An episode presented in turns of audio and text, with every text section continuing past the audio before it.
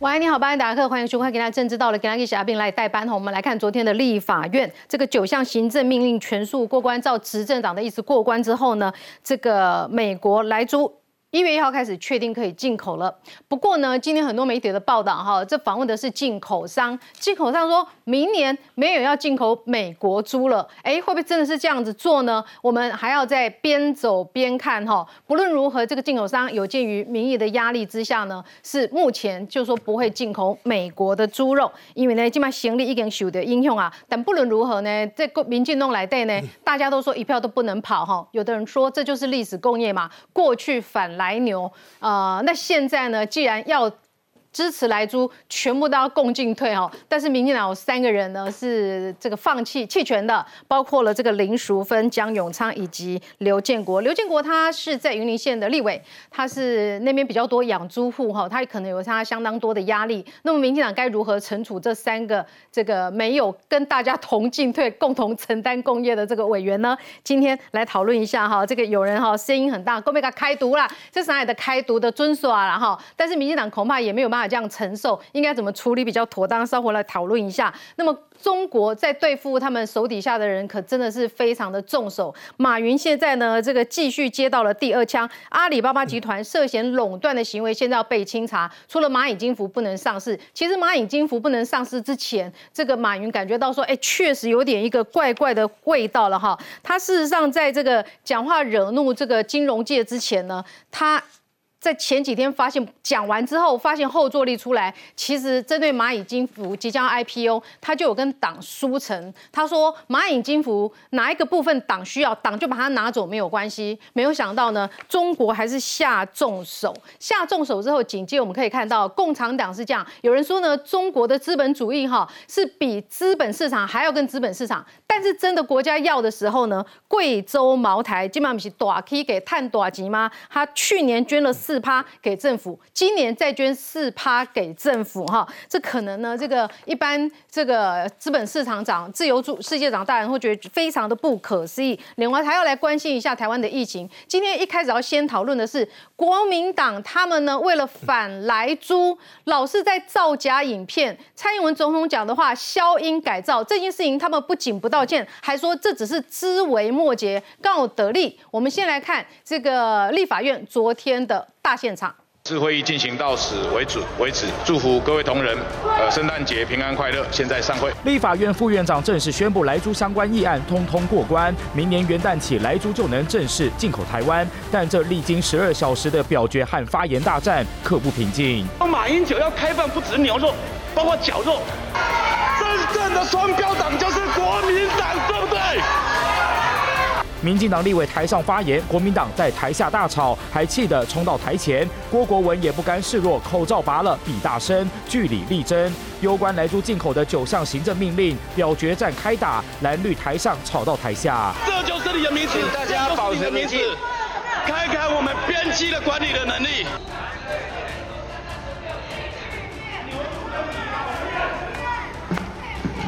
早就准备好吵这架，为了表决来租九项行政命令，国民党前一天就集体夜宿立法院，动脊椎手术坐轮椅的吴思怀，还有喉咙痛的叶玉兰也没缺席。反对执政党国民党斗志高，但民进党立委包括林淑芬、刘建国提早预告跑票，接下来马拉松式表决，还多一个江永昌也弃权。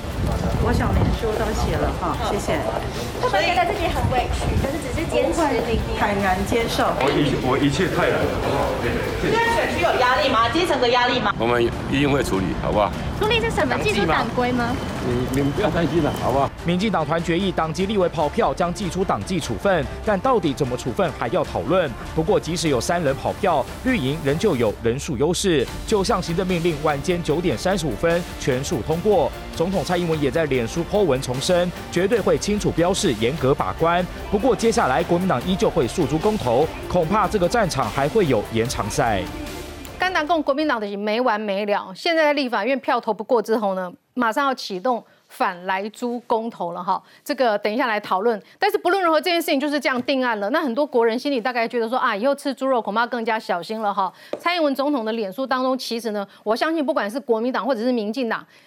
大家都心知肚明，心知肚明什么？只要是执政的真的这拖绝对的是爱布雷，想抓更好。蔡英文总统他发了千字文，他说这是我们走向世界的关键决定。台湾是依赖贸易生存的国家，贸易是有来有往的，任何的协议不会只合一方的意。他说开放市场的决定是未来台湾国际经贸走向世界的关键决定，我们会尽全力走出去，让未来的台湾人回想这一年的时候是记得二零二零这一年，不但是台湾人团结防疫的一年，也会是台湾人克服困难贸易的问题。因此在国际上。获得更多的空间的关键一年，二零一二零。二零二零年的此时此刻，我们通过了美国来租，我们希望美国能够投桃报李。既然我们开放了来租，那么承受了这么大的压力，是不是美国也给予我们相对我们所回应的？当然，在昨天传出一个消息，就是说有可能有机会洽签 FTA，我们乐观其成哈。那么，先来介绍今天的与会来宾，首先教是民党新北市议员何博文，大家好，大家好。政治学教授范志明老师，慧明好，大家好。资深媒体黄创夏，慧明好，大家好。好，请国民党立法委员罗淑蕾，慧敏好，各位观众大家好。财经专家邱敏宽，大家好。再来介绍的是东海政治系的教授沈友忠。慧敏好，大家好。好，接下来我们就要带您来看的哈，这个要等下处理掉呢。其实我觉得政治攻防都难免，观察政治的人也都知道，其实就是执政党必须要背负的十字架。背负了十字架之后，你国民党要怎么攻防，那是国民党的事。但是你攻防要有品有格，你不能做假新闻。国民党最近又做了什么假新闻？你做假新闻就算了，你居然说这只是枝微末节。我们再来看下一条 VCR。会本次会议进行到此为止为止，祝福各位同仁，呃，圣诞节平安快乐。现在散会。美猪进口九项行政命令在立法院闯关成功，总统蔡英文也立刻发出脸书宣示政府态度。总统强调，开放市场是台湾国际经贸走向世界的关键决定。行政院也启动五大措施查验，包括赴美茶厂新增货号、逐批查验，还要进行标示与稽查。强调政府对政策明确态度。国民党却在美猪表决前播放蔡英文上街头影片，移花节目。咱的这个政府在处理牛肉问题的时阵，咱的这个政府在处理问题的时阵。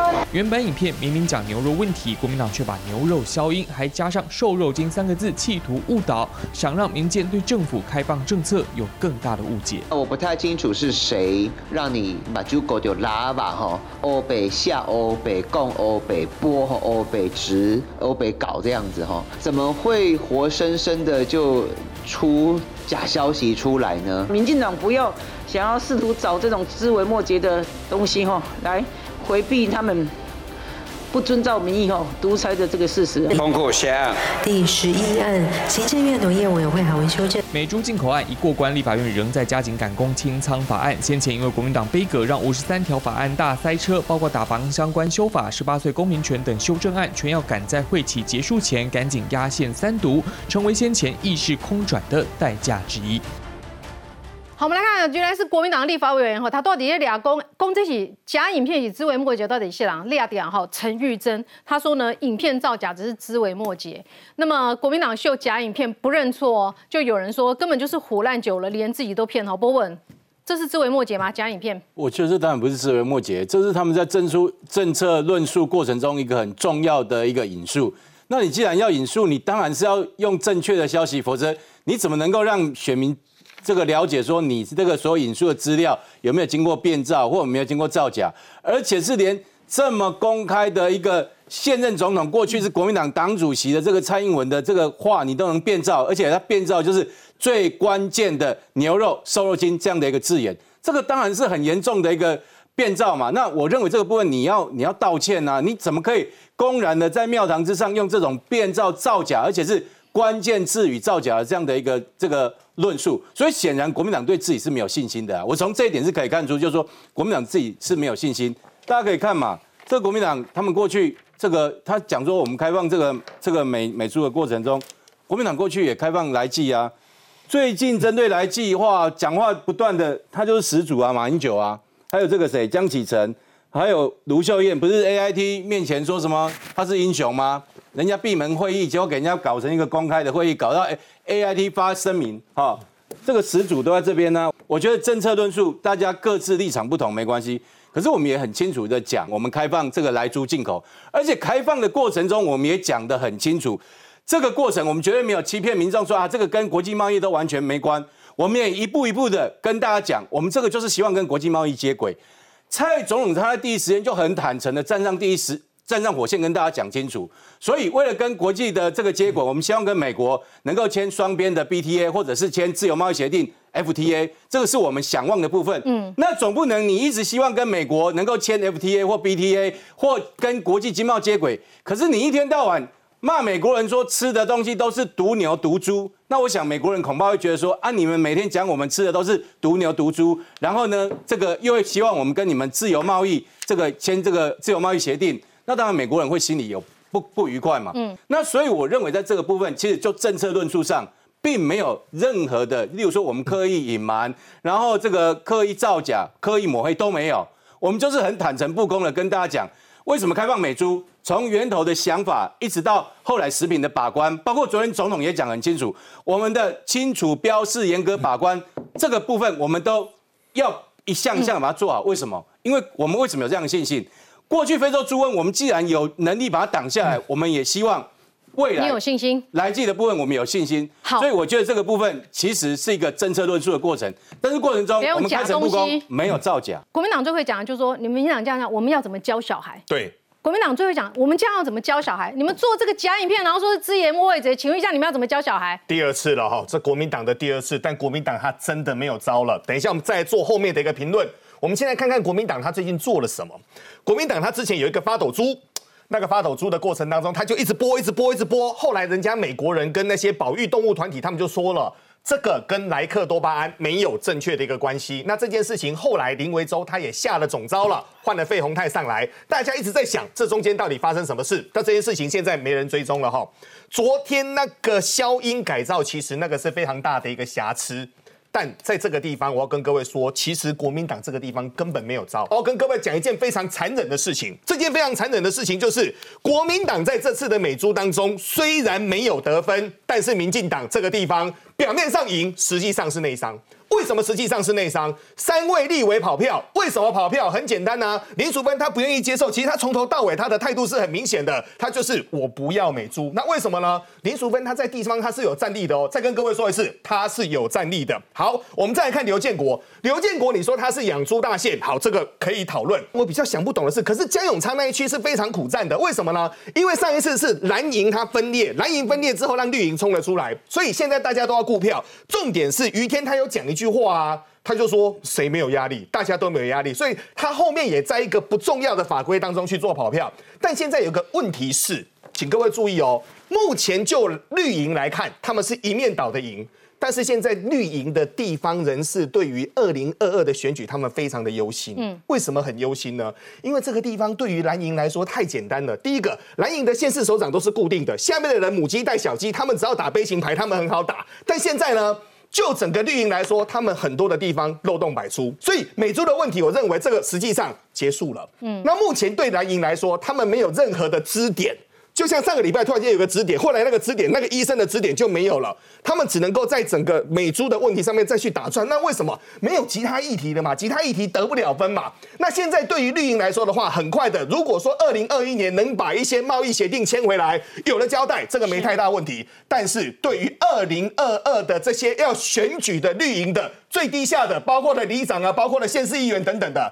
他们现在都踹了一蛋，为什么呢？因为他们再来面临的一个整个整个战局非常非常辛苦啊。还有两年啊，这两年如果说真的是进了美猪之后得到什么，能够在这两年显现出成果的话，其实民进党压力相对会变低哈。我们来看一下哦，三个立委跑票，现在民进党头痛了哈。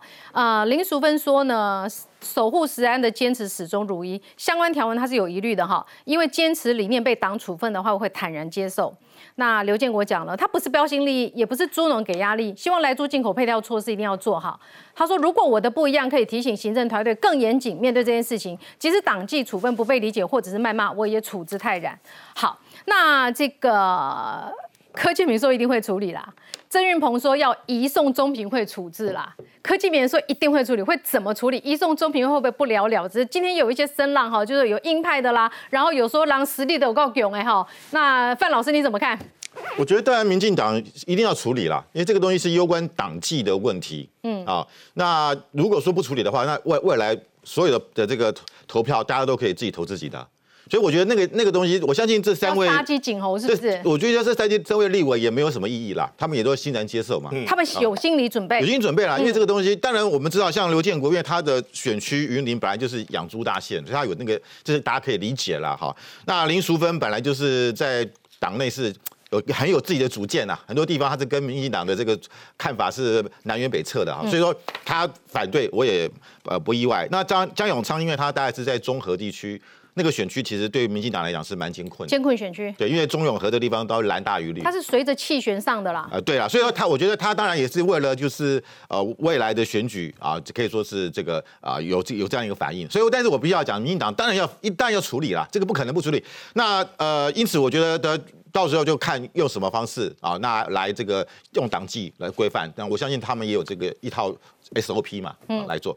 但是我必须要讲，就是说，于天说谁没压力呀、他们都跟着背锅啦。对啦他们三个人就当好人啦，是不是这样？啊，不不过不过，我觉得就是说，这个当然大家都有压力，但是当然就是有还是有轻重缓急之分呐、啊。嗯如果你是在台南的，你在高雄那个地方本来就是绿大于蓝嘛，所以当然压力比较比较有限呐、啊。那、我们看到就是说，呃，但是民民进党现在的情况就是说，这个这一场这个我们说美猪大这这场大战，我觉得是到昨天晚上是结束了啦。结束了，已经结束了没有，那国民党还要割来尾，不是来猪总统。不是我跟我说实在的啦，因为明年一月我们也吃不到美猪啦，因为有八成的这个进口商是不不准进口嘛，有四大这个不准，你不要让美国气到来骂你哦。他们不进口，他们不愿愿意进口嘛，民间自不愿意进口，你你你不可。能走私吧？不可能走私进来啊，对不对？好，另外就是四大这个超市通路也不贩卖嘛，然后苏贞昌也答应了嘛，要去查厂，没有查厂之前不会开放嘛。嗯那目前美国疫情这么严重，也不可能去嘛，就继续拖嘛，看美国疫情什么时候好嘛。啊看我看现在也很难好嘛，那大家都尽量拖嘛。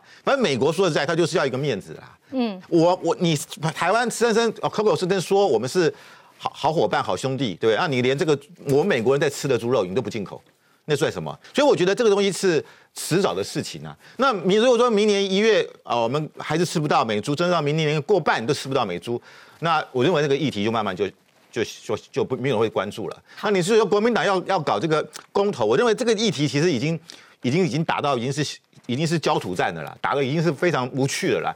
那要搞但也可以。那民进党就说，那干脆你连美牛一起公投好了嘛？嗯，这个你敢不敢？你如果你国民党你不敢，你做我只。所以现在一个很很很荒谬的情况是，我们现在是吃不到美来猪哦，哦，可是我们每天我们常常在吃来牛。来牛还吃的蛮认真。来牛还吃的很高兴，来猪没吃到，还在吃来牛然后我们我们在对一个虚幻的问题，在那边争执，在那边丢猪内脏，然后在那边吵架，然后闹得不可开交。所以我，我我觉得这些事情其实有时候想起来是蛮好笑的啦。所以一切都是为了政治嗯嘛。好，来国民党呢，他这个其实昨天那个整个过关，说不定他们还偷笑，为什么？因为他们可以玩，再继续搞下一个公投啊，有没有搞头？其实这个事情是这样子，过了以后呢，我们是法治国家，所以元旦之后这九个行政命令下去就是照走了。对，但是照走之后就是消费者的一个选择，我相信大多数的消费者自己心里都有底了。嗯，而且我们的整个消费行为或怎样，所以这件事情其实到这边，那关于那个民进党的三个立委呢，他们的跑票或弃权其实是可以理解，但是不能谅解。什么叫可以理解？你们当然有选票压力嘛，你有选区的压力嘛，谁没有？谁没有这件事情？哎呦，你主张要当鹰派喽？不是，这不是一个党。如果是这样子，你们事先有去跟党团讲，如果党团没有下假动，或你事先党团已经知道了，党团说有因为假动哦有有理解，我党团同意了，那是一回事。如果没有，那以后党的意志如何贯彻？嗯，所以可以理解，但是不能谅解。党纪的一个处理方式，民进党，而民进党这党纪处理也是给大家看，你民进党对于你意志的负责任这个情上，所以我说这三个你有很多的理由可以理解，但是我相信很多从一个民主政治政党政治来讲不能谅解。那至于国民党，我是觉得比较好玩，国民党呢是。可以谅解，但是不能理解。可以谅解是什么？因为国民党搞到今天是完全没不知道他们想干什么，不知道自己能做什么，终于抓我要搞公投啊，所以公民投票不要来猪抓了啊一。个来猪来牛的事情，来牛对不对？一直在讲，可是你做到了什么？嗯你没有做到任何一件事情，你没有在这过程中，你有得到什么？没有。你的政党形象有增加吗？没有。你没有做到任何事情，嗯然后没有做到，就变成你整个党一个在野党，你没有舞台，只抓到这一个东西，好像最后你们那个沉默之前的浮木。所以我说啊，我们可以谅解你们这个党就是这样子了，但是不能理解的是，你竟然全党要做这件事情，你就动点脑筋嘛，像一个执过政的党嘛，像一个号称泱泱大党嘛，结果丢猪内脏的这种烂卡烂戏也演过，然后再过来的话，蔡英文的那个影片，其实前几天也是网络上出来的影片，嗯，那你们国民党也没有能力好好的去过滤，就那个捡到一个捡捡到篮子就是菜，你会看到是国民党怎么像一个党。嗯，怎么像一个大党，怎么像一个有执政能力的党，无法理解他们在干嘛。然后接下来就公投，八月才公投，这个事情到那边去，然后呢，你以为说你这个号召什么，能够弄什么吗？完全无法理解。到时候要二十八万人联署，你觉得国民党有这个能量吗？你你觉得你觉得二十八万人联署做不到？国民党不可能呐，不可能。对，然后这件事情里面做的更奇怪的就是江启臣了。你江启臣这个党主席，你在这个状况之下，你总要让人家觉得今年的明年过了以后，八月你有资格可以继续连任嘛？在立法院，你是被那几个立委牵着鼻子走，嗯。然后这件事情里面，谢市长现在谢市长在这个议题里面，好吧，你们要打这个议题可以，谁获利，谁是指挥官？是卢秀燕，也不是你江启臣啊。你江启臣搞了半天。摆在那边，只是被人家牵着鼻子，毫无领导力。你估计他会连任吗？当会连任的，因为大家都发现说，我们以后有个背锅的，所以 你觉得他当主席会连任？国民党最好背锅者，你反正就是我也不甩你，对不对？他自己，当然他们现在是国民，那很多人否认呐，说不是见了丽英杰说我管不动国民党吗？那竟然有一个管不动的的党主席，他在他说他他去跟人家 A I T 外传外传外传，他否认了，他否认了，所以我是觉得。整个国民党是完全这场戏里面，国民党没得，而且国民党现在面临一个更大的压力。你把你们的选民都拉出来了，但是你挡不住，而且你没有任何的作为。陆委员，哪个你给 你看跨衰？你有什么跨换？其实从昨天那个表决哦，老百姓看到的是什么？看到的是一个一党独大、专制独裁的一个民进党政府。民进党当初不是在讲吗？就说他是会最会沟通的，他最民主的，他最注重民意的。可是他八月份的时候。突然之间莫名其妙的跟你宣布说要进口进口那个来猪，那请问他有跟民众沟通吗？他有跟民代沟通吗？所以今天民进党三个人跑票不不意外，已经太少了，是不是？不意外，太少了啦。那些人都都碍于那个蔡英文的淫威啊，不敢不敢出来很强力的为了正正义出来反对啊。其实蔡英文那个那个什么签字文呐，还在说谎嘛。啊，可不可以用假影片来强力反对？那现在国民党强力反对的话，干嘛用假影片？你们你们要在那个嘛？那就这个时候你说假影片那个，我们要讲说就是国民民进党啊，民进党他们现在在这这些东西在讲哦，我是觉得说也不要国民党，你觉得就是枝微末节，对不对？国民党本来国民党本来就是就是没有没有没有啊，我是觉得真的不用功了。国民党还有不用功啊，我同意了，连这种影片别人做你都拿来用。还有你看。对，我想会干嘛？简单讲就是国际压力，就是跟美国交往压力。当时马马英九没有国际压力啦，那马英九没有国际压力吗？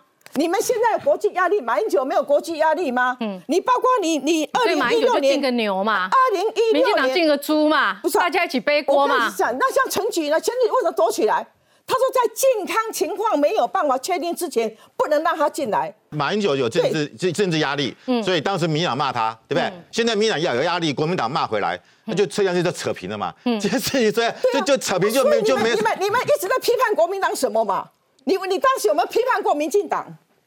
我我是这样觉得哈，就是说呃政策面归政策面，但是一个成熟的民主国家，尤其是已经进入到了二十一世纪的民主国家。政党政治在竞争的时候，一定是正反双方的攻防。嗯，但是我们讲就是说，我们针对那个民主的信仰哦，或者说针对的这个呃问政的这样子的理性跟这个品质，还是要有一定程度的把关啦。那我们这次看到的是说，呃，一系列的包含像什么抽蓄的假影片啦，或者说有引用那个错误的期刊资料啦，更甚至于是连主席在问政的时候，就是国民党的主席江启臣在问政的时候，然后还刻意的消音，因为这个是人为的部分。嗯，所以他不是说引述到错误的东西，而是他是。清楚的知道这个东西是我刻意刻意要去做这样子的一个事情，所以我是觉得某种程度来讲，我们现在所有的民主国家都是在防范所谓的假讯息或不实讯息。但是你看到说在立法院里面的问政，既然是充斥了用假讯息来问政，然后用不实的讯息来去进行一种政治的攻防，嗯，这个已经是离开了这个民主政治政党良性竞争的一个本质了。那另外来讲的话，我也觉得说，刚刚主持人也特别提到了，我们在外交场域上面来讲的话，强调的还是在平等跟互惠。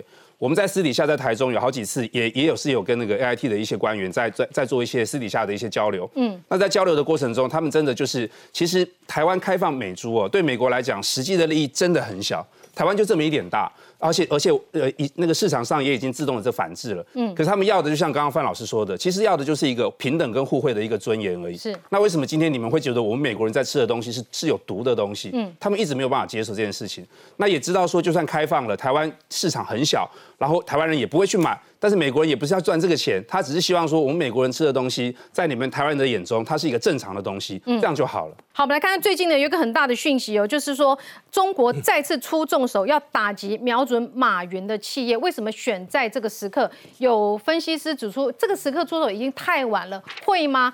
背后到底有什么目的？为什么针对马云而来？好，我们来看看哈，这个蚂蚁金服不能上市之不能 IPO 之后，紧接着你看中监管机构要在约谈之外，这是今天最新的哦，就是说还要再约谈蚂蚁，这是第二次的调查。是，同时在昨天阿里巴巴涉嫌垄断，已经要立案调查了，影响很大。当然影响很大啊！各位晓得昨天阿里巴巴一天在美国股市下跌多少吗？各位下跌十三趴。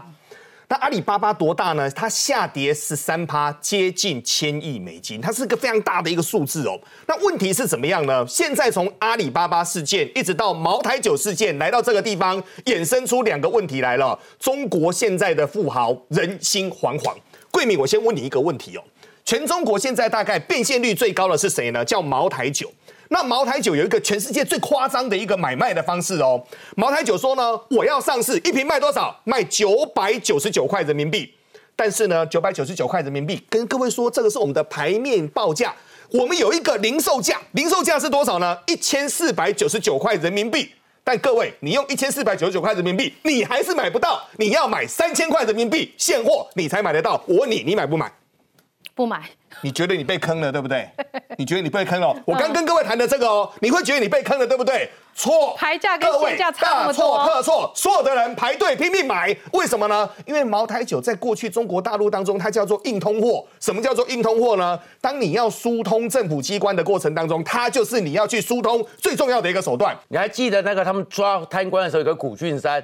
家里搜出了两千瓶的顶级茅台酒，嗯，那谁送的？人家这个才不夸张呢。有一个有一个叫王小光的，他在被抓的时候剪掉冲进去，他倒掉四千瓶茅台酒，可倒掉倒掉四千瓶，瓶子还在啊，你瓶子也是证据啊。炳宽有能力，所以我跟那个博文说，哎，你的卖给我，我拿去给炳宽。所以我们现在要开始来说，怎么来到这个地方叫做猪养肥了要杀，这个地方杀猪宝马问题怎么做？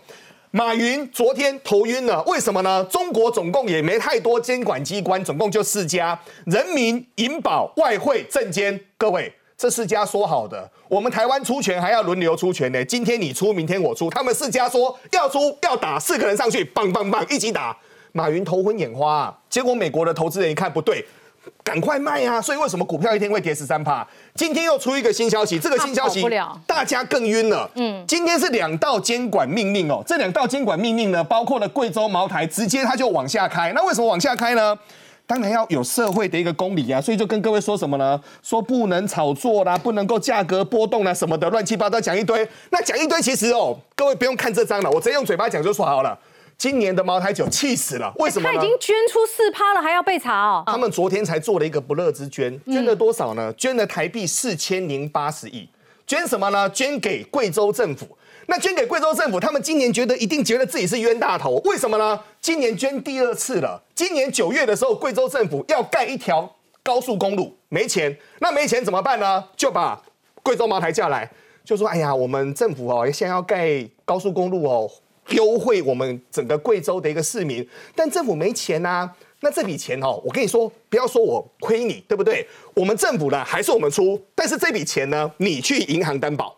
所以总共担保担保多少呢？台币六百六十亿。也就是说，今年的不乐之捐，茅台酒今年九月已经捐过一次了，捐六百六十亿。那我问各位，如果贵州政府到他之后钱花不出来，银行会找谁？找茅台啊。所以现在我们要从马云的事件到茅台的事件，从过去一直以来跟各位谈论到的，当我们看到中国高官一些奇奇怪怪的行为举止，例如说，一般的民众大家拼命在那边买茅台，买一瓶两瓶，然后去送礼。然后大家在那边囤货，然后高官呢家里面两千瓶、一千瓶来检查的时候倒掉倒掉四千瓶。到目前为止，现在大家最担心的是中国缺钱的状况缺到怎么样？因为现在所有的有钱人人人自危，你有钱可能在台湾是一种荣耀，但在中国大陆，你可能晚上连睡你都睡不着。好，我们广告之后还要继续来讨论呢。为什么这个时候出重手来打击马云？为什么有人说这时候打太慢了，已经大到不能倒了吗？更多的讨论马上回来。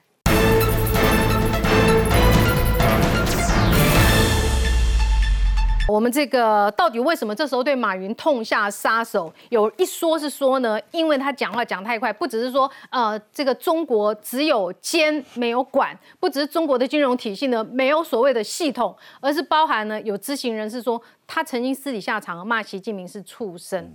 目前为止呢，他触怒龙颜哦，消失在公众的视野已经长达两个月了。好，他十月演讲批评中国监管机构，然后都没有露面哦。那有人会说他是不是跑了或什么？目前为止呢，还这个认为是还没有了哈。那么不论如何呢，一动作是又中箭的哈。阿里巴巴要启动涉嫌垄断的调查。你看到每次那个一一一一，这个大家在狂买东西的时候啊，他就会要你这个产品要进入平台，你只能二选一。好，这个二选一，他们就说涉嫌垄断要查。二选一好久了，为什么这个时候查？大家要问嘛，哈。然后呢，还包括呢，中监管机构刚讲的四大机构联合约谈蚂蚁集团，四个人集体围殴。我要先带您来看一下这个马云之前讲过的一个话，就不是畜生这一段啊，这是私底下的。他讲的这一段话，是不是因此也触动龙眼？好了，这下谁睡不着了？这个影片，这马云睡不着，而且可能没有地方睡了，这才是马云最惨的。而这个影片是什么？四年前的影片。所以看他画质很不好，而很多时候因为它是一个非常私下的场合，对，当时也没有广泛流传。可是突然之间，中国网络控制这么紧的地方，这个影片被放出来了。什么时候？就是在要对马对马云动手之前。二零一六的影片。二零一六影片在昨天的早上八点半，中监局突然公告马云要被调查。是之前的前一两天。开始在他们的微博上放出来，这个东西就是有人在放风向。你看这个马云多嚣张，嗯，这马云多可恶，他要让国营企业摇一下，他要让那些长官睡不着，他要让那些民营企业睡不着，他要让中国联动、移中国移动通通睡不着。这个人简直罪大恶极，嗯，已经在铺陈了。所以这一次是要彻底的杀马云，嗯，那杀马云是怎么杀呢？第一个是说，其实中国现在是要控制所有的网络的金融平台。所以你要看到，在在动马云之前，前两天中间局又出来直接点名马云、腾讯、滴滴六大网络平台，告诉他们你们要照我的规矩走，不能垄断。意思就是将来党是最大，没有一家大到不能倒，只有一个地方不能倒，就是党。党现在要你们讲话，所以党已经是先针对六家投资讲话，讲完话之后，这个影片出来，这一片出来就是让我一定要杀马儆猴，嗯，杀马儆马，杀马云警告马腾马化马化腾，杀马儆马，杀马儆马，所以才出来。这一出来之后，就是因为上一次关于蚂蚁金服是因为你的第一个金融已经威胁到了人民银行，所以对习近平来讲，金融被威胁，所以上次蚂蚁金服就出事了。而现在另外一只脚就是阿里巴巴。阿里巴巴也威胁到，尤其是马云是这样子，他其实是做一个动作，中国的所有的网络、所有的平台，只有党说了算，没有一个大刀不能倒，你们通通国进民退，通通是国家的，是国家的金库，我还要你捐钱。我要你拿两百万，你就拿两百万。我写个条子，你就该给我了。我要你给就给。还那么啰嗦。马云是看起来是祸从口出，可是也是中国缺钱，因为金融的问题、锻炼的问题、各种问题，现在开始没有一家民营企业可以存活，通通要当个明白人，就是你们自己最好是不要百分之四、百分之八、百分之百，你才活得下去。可是我我看到一份资料哈，我看到一份资料，其实马云也是有书成的。好，我们来看这份资料。不够嘛？华尔街日报说，马云曾递橄榄枝，国家需要就拿走，这是消息人士出来的哈。呃，这个 IPO 之前啦，蚂蚁集团 IPO 之前，马云曾经主动提议要把蚂蚁集团部分移交给政府，以挽救跟北京的关系。不过最后这个 IPO 上市案依然喊卡。我我觉得这个他提他这个对马云的批评说他是电商垄断。嗯，那我要问的是。为什么当初让马让他垄断了这么久？对，阿里巴巴是什么时候？是一是一九九九年开始的哦。然后后来我们看到的二二零零三年又有又有了淘宝。那你看中国这个电商，就是马云，就是马化腾嘛，嗯，你们其实就是长期垄断。那我要问的是，是谁让他垄断？他背后一定有是江泽民，对吧？一 一定有他的势力嘛。党要你垄断，你就不是垄断。这不不除了党之外，当然就是江泽民，嗯，因为他当时一九九九年阿里巴巴的时候是江泽民在执政，而而而且我们看到马云后来跟江志成，就是江泽民的孙子，他们关系很密切，嗯，所以我们知道马云现在中国的媒体已经在开始赶紧泼脏水了。那马云在国际间的知名度啊，其实老外国人啊认识马云的还比认识习近平的多啊。嗯，因为马云英文很好啊，他以前是英英文系毕业，还当过英文老师，所以在国际上他侃侃而谈。然后他又一副一副，以我是一个啊站在这个时代的前线，我是一个很先进的，我是搞这个网络的，搞电商的。啊，我是我是肯定跟这个亚马逊这些公司都平起平坐的，所以他在国际上的知名，而且他也很喜欢啊，在国际跟各国政要互动，所以我认为习近平也很吃味啊。嗯，因为马云其实跟什么呃美国、法国的总统啊，什么都他都平都多参加很多的国际的会议，他还如鱼得水啊，然后他又没有政治色彩，所以他又比较亲和，又比较随和，所以他在国际舞台上其实比习近平还耀眼。我认为习近平也有也看不顺眼，就你凭什么那么嚣张跋扈？而且我们知道，其实因为去年九月十号，马云以五十五岁的时候被强迫退休，其实习近平已经在警告你了。对，结果你竟然还敢搞一个蚂蚁金服？你的意思？蚂蚁金服。马云如果懂得明哲保身，那个时刻他整个退休的时候，对，他好好抱着他的钱去云游市，赶快没事，对，赶快移民啊，赶快跑绕跑，这个是是最好的。殊不知他壮志未他还想负隅顽抗，他会变成谁的下场？就是吴小辉，安邦集团的吴小辉。嗯，吴小辉当初就是不断的去募资啊，到国外去募资，也也也也想占有，因为他是安邦保险，他还想跨足金融，势力不断的做大。嗯，结果他二零一七年。六月被抓，二零一八年五月被以什么集资诈骗，然后呢啊这个又是又是侵占的名义把他抓，把他判刑判十八年了，而且把他一百一百零五亿人民币的资产全部没收。嗯，那表示什么？你现在马云是不是也是在集资诈骗？我用同样的罪来，你因为他那个蚂蚁金服就是募了很多款嘛，啊，就是要成立一个基金嘛，成立一个等于一个银行嘛，然后我来贷款给年轻人嘛，然后我我可以取代中中国银行的地位。所以马云之前就讲，他早就要改变银行了。其实他的支付宝也是一样，也是等于是中国最大的银行，因为大家都不用纸币了，大家都不用钱，都用他的，他可以掌握所有人的消费的行为、消费的资讯。带现金去大陆反而不一定走得动，你要有支付宝，要微哎微券。问题是我问你，你抢了银行的生意，嗯，你抢了很多实体店面的生意，大家都都网络购物，百货公司都倒店了，卖场都倒店了，这些人恨不恨马云？恨死了，所以他被拉下台，所以他今天又得罪了很多既得利益者，然后你还不知道自重，你还不晓得要跟他们维持好关系，然后所以你你看吴，但是吴小辉是何等人也？吴小辉是邓小平的外孙女婿，他的他的他的政治地位比你马云还强啊！真正苗红啊！吴小辉在二零零四年娶了这个邓卓瑞，就是邓小邓小平的外孙女。一夕之间，安邦集团一下子变成中国非常大的这个这个这个这个那个保险集团。说难听点，他们的政治分分量比你还还还大。所以马云现在说实在要抓你啊，要把你扳倒是轻而易举。那我必须要讲，现在来看的话，就是说习近平就是要把马云接下来会不会被已被关十八年？再关十八年，马云都几岁了？都快七八十岁了。所以对习对习近平来讲，就要像捏一个蚂蚁一样把你捏死。那接下来马化腾呢？马化腾你也去年也也退休了，还有谁？百度的创办人李彦宏也是一样，去年十月叫你退休，退休五十一岁，五十一岁，五十一岁就退休。马化腾几岁？四十九岁就得退，都是正值壮年啊。嗯，那为什么？因为现在我要国进民退。你们这些赚够了，你们的都你们的财产就是充公了，就一句话，充公。那你还想要想要抵抗的话，那下场就是进监牢。你马云既然还跟江泽民家族的关系那么密切，而且我们知道吴晓辉也是哦，吴晓辉其实我们知道，二零一五年中国当时发生一个大股灾，那个股灾背后。大家认为是江泽民的势力在搞的，把那个股票整个垮，是习近平上台之后面临的一个很大的挑战。嗯，这个背后也有人后来发觉，也是吴晓辉在里面，他透过安邦的力量去把这个股市给拉下来。是，所以我觉得现在除了打。阿里马云打吴小辉背后，其实还是跟江派还有跟曾庆红他们的一个权力斗争。是，所以这背后就是脱不了权力斗争哈。马云其实他退休了，好，这个曾经退休过，然后呢，这个国家需要就拿走。二零一六年演讲，当时还蛮得民心的嘛，哈，这个。下面的听者都是满堂彩的。二零一六里面最近突然被放出来，不断的放消息，阿里巴巴要被查，这个蚂蚁金服也要被查。其实呢，这个有消息人士指出呢，中国官方还没有决定是否接受马云的提议，这只是计划之一。好，那老师根据您的观察，你说其实二零一六就有风声要办马云了，为什么现在才？连出重手，马云的这个情况，当然基本上来讲，可以看可以看到说他背后的那个政商关系哦，金权结构已经动摇到习近平他的这个政权的稳定性。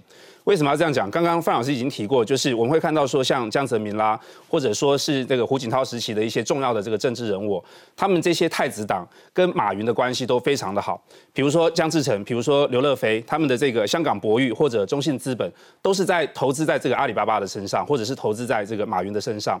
那跟过去的这些前朝遗老所遗留下来的这个太子党哦，关系的密切。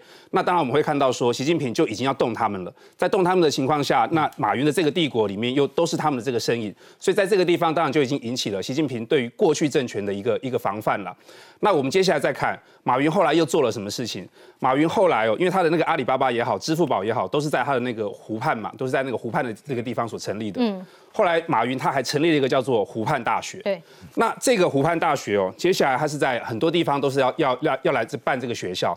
可是这个湖畔大学它不是一般的这个大学，它要招收的这些对象全部都是年轻的政商名流。嗯，所以三十几岁的这个政商名流进入到这个湖畔大学以后，全部就是跟着马云，或者说跟着这个这个非常重要的这几个首富。所以等他们变大伟之后，那实力很惊人。对他们所背后所带出来的是一个整是一个一一整群的在市场里面会具有非常大影响力的一个人脉。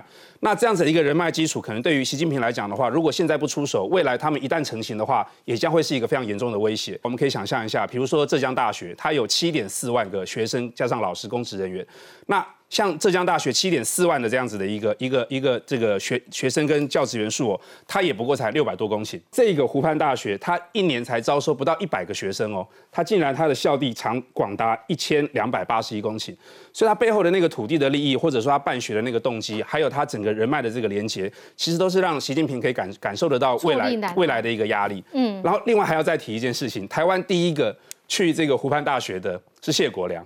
哦，对，基隆的这位谢国良，他还在脸书上面非常的开心哈，说在胡小飞的介绍之下，他终于哎汪小菲的介绍下，他终于可以去了。嗯，所以我是觉得说，像这样子的一个学校，然后也已经慢慢的渗透到台湾来哦，那就也证明了说，他其实在中国大陆的影响力早就也已经非常的可能也已经盘根错节下去了。所以在这个时间点，如果再不动马云的话，以他的这个金权的结构来讲，以他的人脉的网络来讲，他不只是连接到前朝遗老，他还连接到未来的这些年轻人。那一旦这个势力将来成型，而且是在所有的省份都扎根下。去的话，那个时候再动就来不及了。我我不希望沈老师的说法，我觉得的确那个大学哈是对习近平来讲是很大的威胁，对。吗？